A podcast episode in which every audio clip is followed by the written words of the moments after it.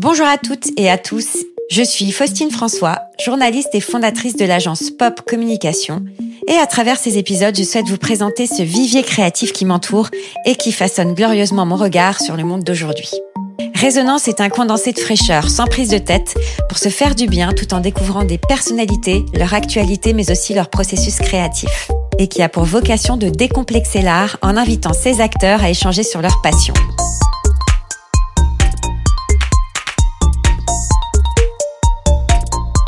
Aujourd'hui, je reçois à ce micro Sarah Pasternak, peintre en lettres, spécialiste dans l'écriture et la décoration.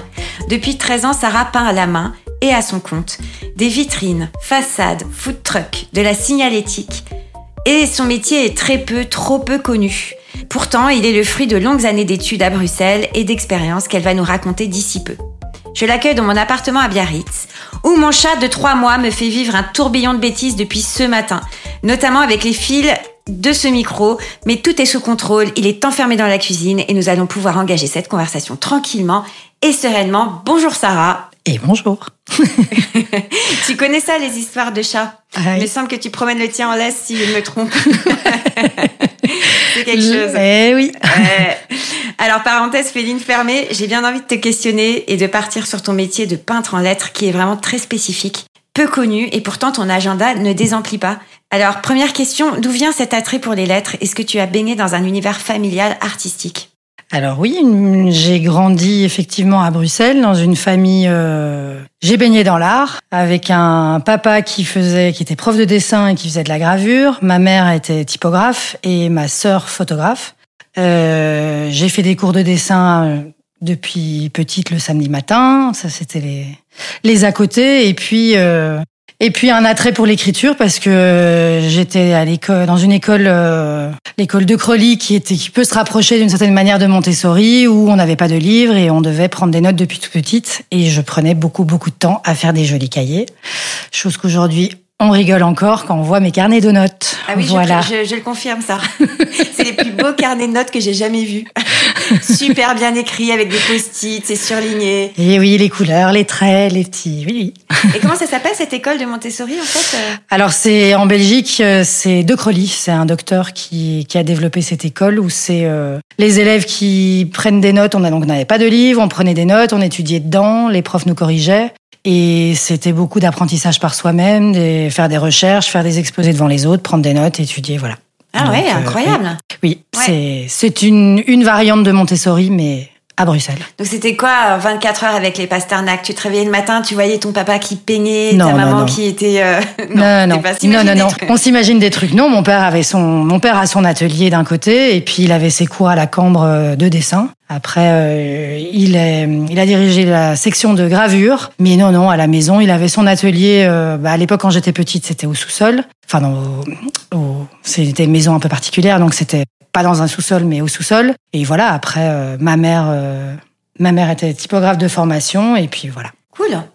Oui. Bah, c'est plutôt chouette tout ça. Oui, c'est très chouette. Et donc du coup, on peut quand même dire que tu es Bruxelles, là, une des rares bruxelloises des Landes.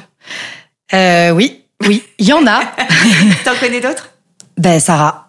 Ah ben oui, Sarah. Sarah voilà. salue, du coup. Une amie en commun. Bonjour, Sarah. Alors donc, tu prenais des cours de dessin tous les matins et, et, et, pourtant, malgré tout ça, malgré tout ce vivier créatif quand même qui t'entourait, tu as suivi des études de langue et tu as eu un diplôme d'interprétation et de traduction. Et ensuite, tu as enchaîné sur une formation d'ingénieur du son avant de finalement suivre la prestigieuse école de la Cambre en typographie pendant cinq ans tout de même. Oui. Alors, tu avais des doutes ou tu as simplement suivi ton instinct? Qu'est-ce qui s'est passé avec cette histoire de langue?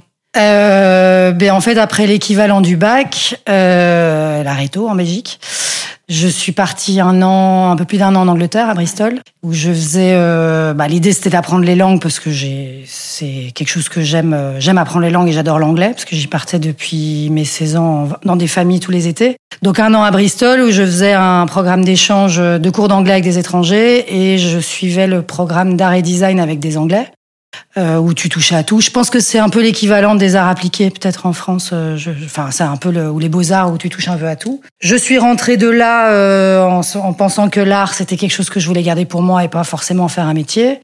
Toujours un amour pour l'anglais. Euh, je me suis lancée dans des, des études de traduction où j'ai fait anglais-italien et j'ai beaucoup aimé ça, mais en fait, euh, je désolée pour les traducteurs dont c'est le métier, mais je je m'ennuyais un peu, de réfléchir trois heures à comment traduire euh, un mot au mieux. De caractère, je pense que j'ai besoin de choses qui bougent. Voilà, j'ai pas, j'aime pas trop la routine. Et puis, euh, bah, grosse réflexion sur quoi faire. J'ai commencé des études, euh, je crois que c'est l'équivalent de ce que vous appelez en alternance en France. C'est des cours où tu as la moitié du temps, tu es en entreprise et l'autre moitié du temps euh, en classe. Et donc là, j'ai fait ingénieur de, du son. Moi, j'aurais voulu jouer, travailler dans des, enfin, faire un stage dans un studio d'enregistrement, mais j'ai fait dans le théâtre ce qui ne m'a pas forcément excité plus que ça. Et puis de là, euh, ben, re-réflexion, euh, comme me disait ma mère, quelle est la chose euh, la plus naturelle et que tu aimes faire? Et c'était écrire. Bon, pas écrire en termes de contenu, mais en termes de joli cahier. et donc voilà, et donc je me suis euh, présentée à l'examen d'entrée de la Cambre en typo. Oui. Et puis... Ils t'ont prise Ils m'ont prise. Et c'est quand même cinq ans d'études. C'est cinq ans d'études. Est-ce que tu t'es ennuyée pendant ces cinq ans? Non. Jamais. Non, parce que bah on fait de tout. Après, aussi bien la du de l'impression au plomb, parce qu'il y a un atelier d'impression euh, de, de, typographie à l'ancienne en bas. En plus, j'ai fait du, il y a une possibilité de faire des stages dans d'autres sections, donc j'ai fait une, une petite formation en sérigraphie. Euh, non, tu t'ennuies pas, et puis tu rencontres plein de gens, c'est Oui, c'est ça, c'est chouette. voilà. Oui, c'est bien Bruxelles. C'est vrai que on a, on a cette chose en commun, enfin cette ville en commun. Oui qu'on aime beaucoup. Donc euh, finalement, euh, école de langue, typographie, c'est venu assez naturellement. En fait, c'est venu d'une conversation avec ta, ta mère, quoi. Oui, c'est des réflexions de qu'est-ce que qu'est-ce que j'aimais faire. Euh, je, ma sœur avait fait la type, la photographie, pardon, à la Cambre. Après, mes parents, euh, c'est pas du tout le genre à me. Ils m'ont toujours dit, voilà, toi, du moment que tu fais ce qui te plaît. Euh. Donc non, c'était. J'ai testé. Oui. Et voilà. Mais j'étais plus attirée par la typographie que la communication graphique qui étaient deux sections bien séparées et à la fois proches euh, à la cambre. Ouais. Mais c'était la typo qui me qui, qui te bottait le plus, quoi. En parallèle de tes cours, tu as suivi trois ans de cours du soir de japonais. Sarah, franchement, quand j'ai écrit cette interview, parce que vous l'aurez peut-être euh, senti euh, lors de nos échanges, euh, Sarah et moi, on se connaît depuis très longtemps, nous sommes amis. voilà, comme ça, le mystère est brisé. Euh, mais moi, du coup, j'ai appris énormément de choses sur toi, et notamment, ouais, ces trois ans de cours du soir de japonais quand même, car tu souhaitais compléter ta formation en étudiant la sérigraphie à l'université de Tokyo. Mais les choses ne se sont pas vraiment déroulées ainsi, et tu as été engagée chez Dakain dans les Landes. Bah, Qu'est-ce qui s'est passé ah, Je pense que mes parents se posaient la question à l'époque. euh, oui, le Japon, bah, une famille euh, très très branchée. Depuis toute petite, euh, mon père, par son travail, a eu l'opportunité de bouger en Chine et au Japon. Ado, il nous avait proposé, mais moi, ça me ça me parlait pas plus que ça. À mes 18 ans, quand j'ai eu l'équivalent du bac et ma sœur a terminé ses études, on a eu la chance de pouvoir partir à, au Japon trois semaines. Euh, et ça a été un peu, ça a été un, une grosse grosse claque, mais dans le sens positif du terme. Ouais. Une grosse passion pour les mangas et pour toute la culture japonaise, et donc euh, petit à petit j'ai gardé un œil là-dessus. Euh, et puis je me suis décidée à faire euh, des études euh, du soir de japonais. Sans, oui, je rêvais d'y retourner, mais après, j'avais pas forcément d'idée. Et puis, euh, quand j'ai, à la fin de mes études de typo, bah, et mes parents ayant des amis au Japon, je me suis intéressée effectivement à pourquoi pas faire de la sérigraphie à Tokyo. Donc, je me suis présentée pour une bourse. Je pense qu'ils ont pas trop l'habitude d'avoir des artistes pour ce genre de bourse, plutôt ouais. des, des scientifiques ou des littéraires. Et on m'a dit que j'avais le, le, niveau qui était de japonais qui, qui était équivalent à un enfant de 4 ans et apparemment c'était suffisant pour euh, pour l'université. voilà. Merci beaucoup. Je ne sais pas comment prendre ça. voilà, et bon bref, ça ne s'est pas fait et puis euh, des vacances euh, pour rejoindre mon meilleur ami euh, dans les Landes m'ont fait découvrir ben, donc le Sud-Ouest, euh, la rencontre de de l'univers des sports de glisse et puis je me suis dit pourquoi pas tester comme je n'avais pas encore de boulot, j'avais pas spécialement envie de travailler en agence de com. Et voilà, j'ai postulé chez Bilac pour un stage, parce que ça fonctionne comme ça en France, d'abord un stage. -hmm. Le stage était pourvu et puis le lendemain on m'a rappelé en me disant euh, Bill vient de racheter Dakain, euh, euh, il cherche une graphiste euh, junior femme. Est-ce que tu veux venir? Et j'ai eu 15 jours pour gérer le chat, l'appartement et débarquer dans les Landes. Waouh Voilà. Et donc du coup là tu t'es retrouvée derrière un ordi qui n'a à peu près rien à voir avec ce que tu fais aujourd'hui. Et as, combien de temps t'as fait ça du coup? Euh, Quatre ans et demi. Quand même hein? Ouais. Jusqu'à ce que jusqu'à ce que Dakain soit revendu et délocalisé à Annecy. D'accord, ok. Sinon, tu serais peut-être encore. Peut-être ou pas, on ne sait pas. Hein. je pense qu'il n'y a pas de hasard et les choses. Donc finalement, tu t'es mise à ton compte sous le nom de Fine Letters en 2015. Donc ça a été le déclic, ça a été euh, donc la fin euh, de ton contrat parce que délocalisation à Annecy de Dakine. Et euh, et puis qu'est-ce qui s'est passé à ce moment-là? Oui, donc suite au licenciement, je me suis installée d'abord avec comme graphiste. Je savais pas trop exactement vers quoi j'allais forcément aller. Des petites demandes à droite à gauche de personnes parce qu'on était quand même plusieurs à s'installer au même moment. Et puis j'ai eu la chance via mon mon ancien boss de Dakine de me financer une formation de peinture en lettres euh, de Mike Mayer, un Américain qui organise des workshops via Better Letters, euh, des workshops à travers le monde de peinture en lettres et autres. Euh, et donc là, j'avais choisi Londres dès que je peux aller en Angleterre, euh, je suis, je suis preneuse. voilà, donc euh, trois jours de, de, peinture en lettres et pour l'anecdote, je me suis quand même, euh, c'était très drôle parce que je me suis retrouvée devant des grands panneaux blancs avec des pinceaux dans les mains, à, comme quand on apprend à écrire, à faire des lettres, des lignes et des ronds, et à me rendre compte qu'en fait, même si j'avais beau utiliser des stylos, des feutres et des crayons, le pinceau c'était pas la même chose. D'ailleurs, je détestais ça quand j'étais à la Cambre. Mm. Euh, et c'est là que je me suis rendu compte qu'on va tout recommencer au début. Et puis voilà, et donc euh, rentrer euh, dans les Landes, euh, ben, j'ai commencé par un challenge complètement... Bon, les gens qui disent que j'étais complètement tarée de faire ça, de faire un lettrage à la main par jour pendant un an. Et puis c'est en suivi des demandes à droite, à gauche, des écoles de surf, des bars, des restos pour faire leur menu. Donc tu as commencé en fait à faire un lettrage par jour à la main, mais où? Sur des carnets. Ah oui, que tu postais sur Instagram. Et je, me suis, je me suis, euh, je me suis mis le challenge de le poster en plus tous les jours parce que euh, je m'étais dit que si je faisais comme ça, j'allais m'y tenir. Et c'était très drôle de voir euh, l'intérêt des gens, certains qui, certains qui n'ont même pas du tout d'attrait pour l'art et qui même limite attendaient quand je prenais un peu de temps et que je le publiais tard le soir, qui me disaient bah alors on n'a pas eu ton lettrage aujourd'hui.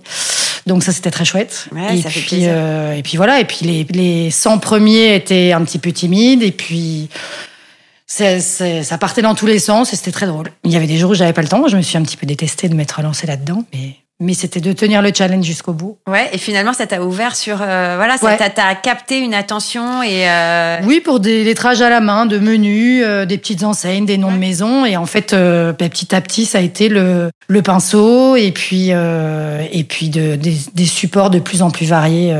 Une petite challenge à chaque fois, quoi. voilà, on aime le challenge.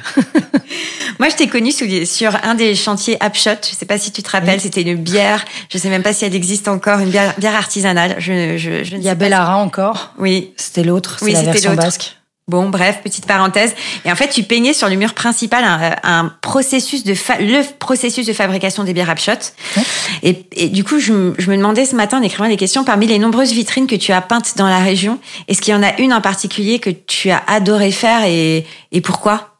Alors ça, c'est une grande question. Euh, je pense sincèrement que j'en ai pas de préféré. Je dois avouer que chaque, euh, c'est ce que j'essaie d'expliquer à mes clients quand des fois on me contacte en me demandant si j'ai un tarif. Euh, enfin, forcément, la première question, c'est les tarifs. Si j'ai un tarif euh, comme un graphiste peut avoir un tarif barème pour des logos, j'aime tous les projets. Je pense mm. que j'ai fait parce que c'est ce que j'aime dans ce métier, c'est que chaque projet est complètement différent. Le le cœur de chaque client à ouvrir euh, ou euh, développer sa boîte, aussi diverse soit-elle, est très très différente. Mm.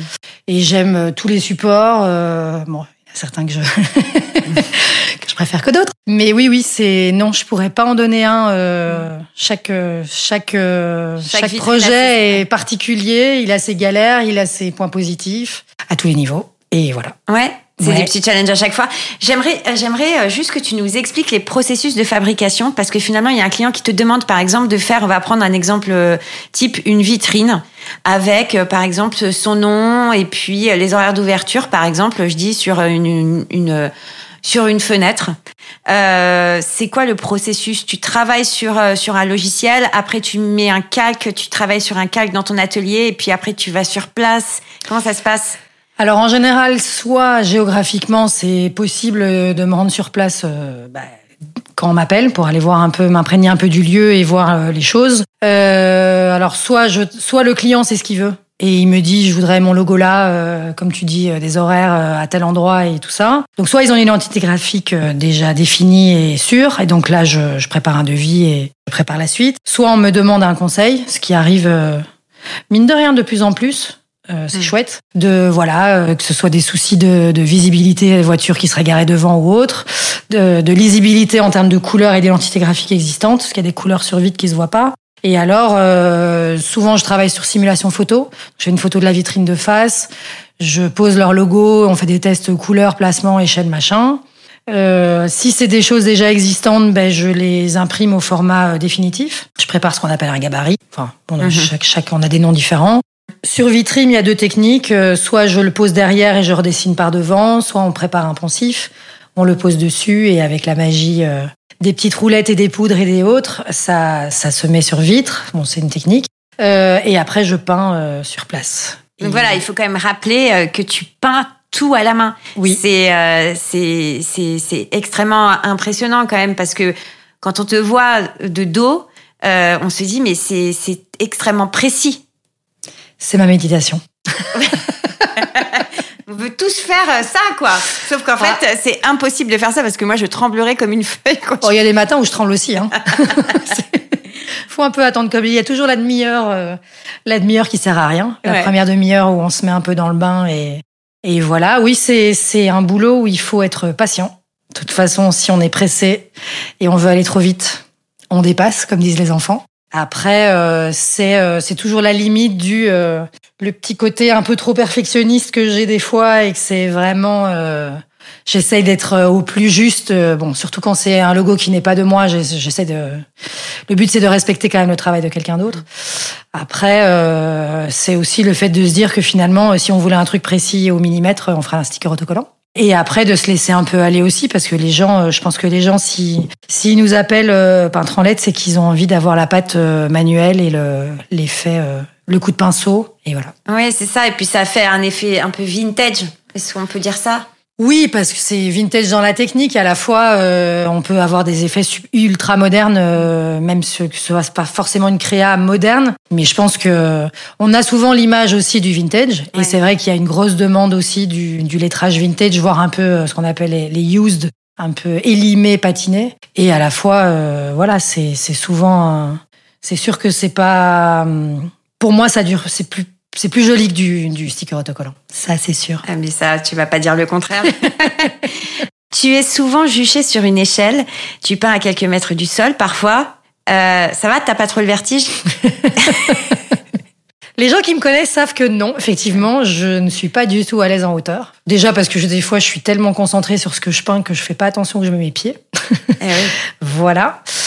Euh, mais j'apprends à, à être plus à l'aise. J'apprends aussi, euh, ça c'est peut-être l'âge aussi, à, à aller de plus, à tenter de moins en moins de d'acrobatie et essayer d'être de plus en plus euh, sur des choses sécurisantes. Je me souviens de de, de hauteur il y a il y a quatre cinq ans où j'étais aussi aussi souple qu'une planche à pain sur mon échelle. Ouais. Mais voilà, c'est on apprend, Ouais. on apprend. Mais je, oui, effectivement, là, le plus haut que j'ai fait, c'était récemment sur une nacelle à, à 8-9 mètres Ouais, du ça. sol. Donc il faut t'imaginer euh, en train d'être, euh, en train de, de, de réaliser quelque chose de ultra précis euh, sur une échelle à je sais pas combien de mètres du sol. C'est quand même. Maintenant, je me casse plus la tête quand c'est trop haut. Je prends, je, je loue un échafaudage ou je me procure une, une nacelle. Bon, la nacelle, c'est un peu plus complexe en termes de logistique, mais, mais c'est vrai que c'est, autant la peinture en LED, c'est fatigant, euh, bon, physiquement, oui, mais mentalement, parce que c'est des heures de concentration. mhm. Mais à la fois, euh, être en hauteur, euh, c'est aussi, c'est aussi physique. Et oui, c'est ça. Et puis après, voilà, c'est apprendre à. On se fait un petit kit, euh, une petite, une petite mallette euh, avec tout ce qu'il faut dedans, parce que monter descendre sur l'échelle, euh, c'est, c'est fatigant aussi. Et oui, j'imagine. Voilà. Et on te voit souvent avec des AirPods de dos vissés Oui. à tes oreilles. Oui. Et euh, je me suis toujours demandé, est-ce que tu écoutais, est-ce que tu écoutes des podcasts, est-ce que tu écoutes du son, c'est quoi? Qu'est-ce qui se J'avoue passe? que je, c'est du sang. je me dis souvent, Ah, il faudrait que j'écoute des podcasts, mais non, c'est majoritairement du son. Ouais. Bon, après, je peux parler en peignant, on me demande souvent, ah, je veux pas te déranger. C'est vrai que si on, je suis capable de faire deux choses à la fois et de discuter en peignant. Mais c'est vrai que quand je suis seule, j'aime la musique. Souvent, j'en mets qu'un. Alors, ça fait rigoler les gens. Mais c'est aussi pour une question de sécurité. C'est que déjà, quand je peins, je peux être complètement dans ma bulle. C'est d'entendre quand même un minimum ce qui se passe autour de moi. Oui. Surtout quand je suis dans la rue ou en hauteur. On sait jamais. Et euh, ou pour entendre les blagues euh, que les gens me font toujours. Enfin, nous font parce que je, je- en discutant avec d'autres peintres en lettres, on est tous euh, avec les mêmes blagues. C'est quoi la blague? C'est euh, et si on te pousse, il se passe quoi? T'as oublié une lettre, une faute d'orthographe? Ah ouais Ah ben oui, et puis c'est c'est très drôle parce que les gens pensent qu'ils sont les premiers à sortir la blague, sauf que c'est toujours les mêmes blagues. Allez, voilà. Allez, on essaie de trouver autre chose. Voilà, voilà. En, en 2019, le comité de quartier de Cabreton a proposé à la mairie une promenade artistique sur la plage. Quatre artistes ont été sélectionnés pour réaliser des œuvres sur des blocos, dont toi. Et tu as choisi de peindre une baleine sur un fond blanc avec écrit à côté Déambule, protège ta dune. Alors, premièrement, comment as-tu fait techniquement avec les marées hautes et les marées basses? Et deuxièmement, pourquoi ce message? Alors, euh, déjà de base, le pourquoi du message, c'était le point de départ. C'était un appel d'offres de la mairie, enfin l'appel à candidature plutôt, parce qu'il voulait, il lançait tout un programme de sensibilisation des, des gens à la préservation des dunes et de l'océan. Donc c'était euh, bon toujours le problème de la dune qui recule, des, pro- des gens qui se promènent sur la dune. On parle pas des déchets sur la plage. Euh, et du coup, donc on était quatre de, de parcours assez différents. Euh, on a chacun choisi un blocos. Le mien est un petit peu parti d'un malentendu de blocos, donc je me suis retrouvée avec quelque chose de plus grand et de plus haut et de plus complexe. Parce que oui, euh, sujet aux marées, donc euh, attendre la marée basse pour peindre. En fonction des coefficients, la marée monte plus haut, monte plus bas. Et puis le matériel, parce que marcher dans le sable, pour ceux qui l'ont fait avec du matériel, c'est fatigant. Donc on a eu l'aide des MNS et donc euh, le- MNS, c'est les sauveteurs. les sauveteurs euh, de la plage du Santocha. On stockait notre matériel là-bas et donc euh, oui, c'était euh, quatre heures de euh, quatre heures possibles par jour finalement. Des fois levé très tôt, des fois euh, en plein cagnard. Ouais. Voilà, ceux qui me connaissent savent que je ne suis pas vraiment une planiste. voilà, voilà. Donc, euh, donc voilà. Donc oui, les marées, gros, gros challenge. Un mur, euh, je pense qu'à l'époque, je peux dire que c'était mon plus gros mur. Donc c'est vrai que j'ai été, euh, j'ai eu mon petit moment de solitude quand je me suis retrouvée devant parce que bah, les scotch euh, qui normalement tiennent sur du crépi ne tiennent pas avec les embruns et le, bah, le gras de la Oui. mer et tout ça sur le sur le mur. Euh, donc des habitudes de peinture en LED qui ne fonctionnent pas du tout sur euh, sur un aussi grand mur. Euh, en plus, on avait décidé de le faire au pinceau parce que la bombe, on essayait de faire quelque chose un peu écolo quand même Ouais. et qui tienne. Bon, C'était quand même l'idée. Et la baleine, euh, parce que moi je l'ai choisie parce que Cabreton a une histoire euh, de chasse à la baleine, bon, qui est pas très très. Non, mais c'est un des symboles. Mais c'est un des symboles de Cabreton, et d'ailleurs c'est pour ça qu'ils m'ont redemandé de le refaire aujourd'hui, parce qu'ils voulaient garder cette, euh, ce- cet emblème. Mhm. Et, et voilà. Elle est très très belle. C'est vraiment un, un joli blocos et en plus c'est celui qui se voit le plus de la plage euh, quand on arrive vers euh, du côté Bahia euh, de, de l'hôtel Bahia. Euh, c'est vrai qu'on voit que ce que ce blocos, c'est le tien. euh, hop, Ouais. c'est quand même super sympa quoi. Puis c'est un, c'est un peu moins glauque qu'un blocos euh, souvenir de la guerre. Oui. voilà. Oui, pour ceux qui savent de quoi il s'agit. Voilà, exactement. Alors, euh, je suis passée plusieurs fois dans ton atelier que tu partages avec Fernand Surfboard à Cabreton. Et en fait, c'est vraiment un monde à part, Sarah, euh, où s'amoncelle plein de petites lettres en fer, des livres, des cartes postales, des mini-objets. Euh, c'est c'est ton petit monde à toi. Comment tu, tu pourrais le définir? C'est c'est mon petit aquarium.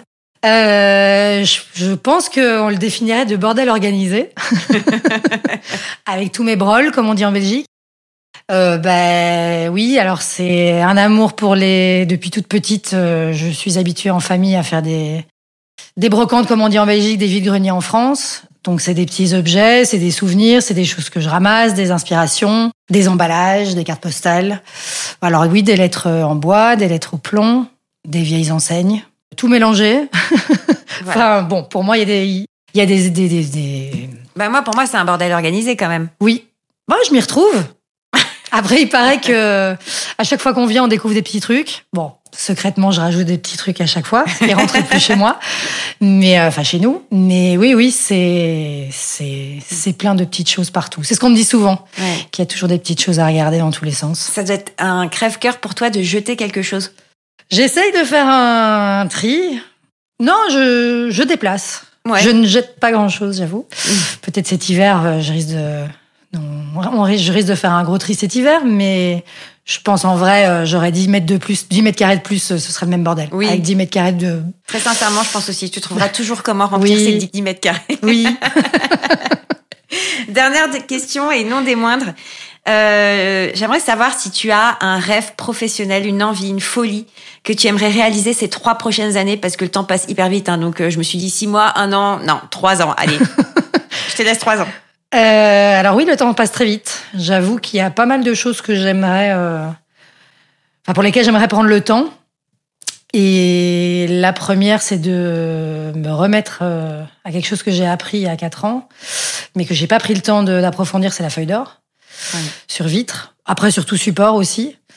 Euh, J'avoue que nombreuses sont les personnes euh, à qui j'ai demandé des petits, j'ai voulu me relancer, j'ai demandé des petits conseils qui m'ont répondu euh, de manière hyper adorable en, en, me donnant des petits tips et des petites choses. Je regrette de pas encore avoir pris le temps et là j'ai bon espoir que déjà le mois prochain je puisse m'y mettre avec une demande qui me qui, qui me motivera. Et puis donc la feuille d'or, oui, je pense pas qu'à terme c'est quelque chose que je voudrais faire exclusivement. J'aime mm. vraiment le fait de pouvoir faire plein de techniques différentes. Et puis moi, je j'aime le changement, j'aime pas la routine, donc c'est vrai que on me parle de sérigraphie. Ah, j'aimerais m'y remettre. Faire de la linogravure. Ah, ben j'en ai fait depuis toute petite, j'ai envie d'en refaire. Donc je me laisse porter. Après, ouais, je pense que le, je pense que la chose que je rêve de faire et que c'est le Japon, retourner au Japon. Ça, c'est sûr que et partir là-bas, rencontrer, me remettre au japonais, certes, mais peut-être rencontrer des peintres en lettres là-bas, qui sait. Oui. Mais ouais, je pense que je j'aimerais me prendre le temps de repartir au Japon et après euh, qui sait d'échanger. J'ai vraiment euh, je pense que ce qui me manque surtout c'est d'échanger avec d'autres peintres en lettres, euh, de pouvoir discuter de différentes techniques et des choses comme ça. Je suis un peu timide donc c'est vrai que j'ai j'ai un peu du mal à aller à, me à avoir l'impression de déranger les gens mais je trouve ça super enrichissant. Voilà. Donc non pas vraiment de trucs précis mais plein de choses. Ouais, c'est voilà. beau rêve. Et franchement, je te le souhaite. Et euh, je pense qu'à partir du moment où on lâche comme ça euh, des, des, envies, à un moment donné, elles se réalisent. Mais ça, c'est peut-être mon côté euh, ultra positif, ultra positive. Je sais pas. Bah, il faut toujours voir le verre à moitié plein. Exactement. Exactement. Écoute, merci beaucoup Sarah d'avoir échangé sur ton art. Je suis certaine que beaucoup de personnes vont apprécier écouter ton parcours et certainement en apprendre sur toi aussi en tant que personne. Euh, J'en profite pour rappeler ton Instagram Sarah Pasternak, le Sarah sans H pour la petite blague. Il y en a beaucoup qui lui font la blague apparemment. Et je remercie aussi Elie Rosinski, super ingénieur du son de Résonance, mais également un grand merci à Claire Barrault qui est en charge du graphisme du podcast. Résonance est disponible et à l'écoute sur toutes les plateformes en ligne telles que Apple Podcast, Spotify ou encore Deezer. Bisous et merci encore pour votre soutien et vos partages. À bientôt!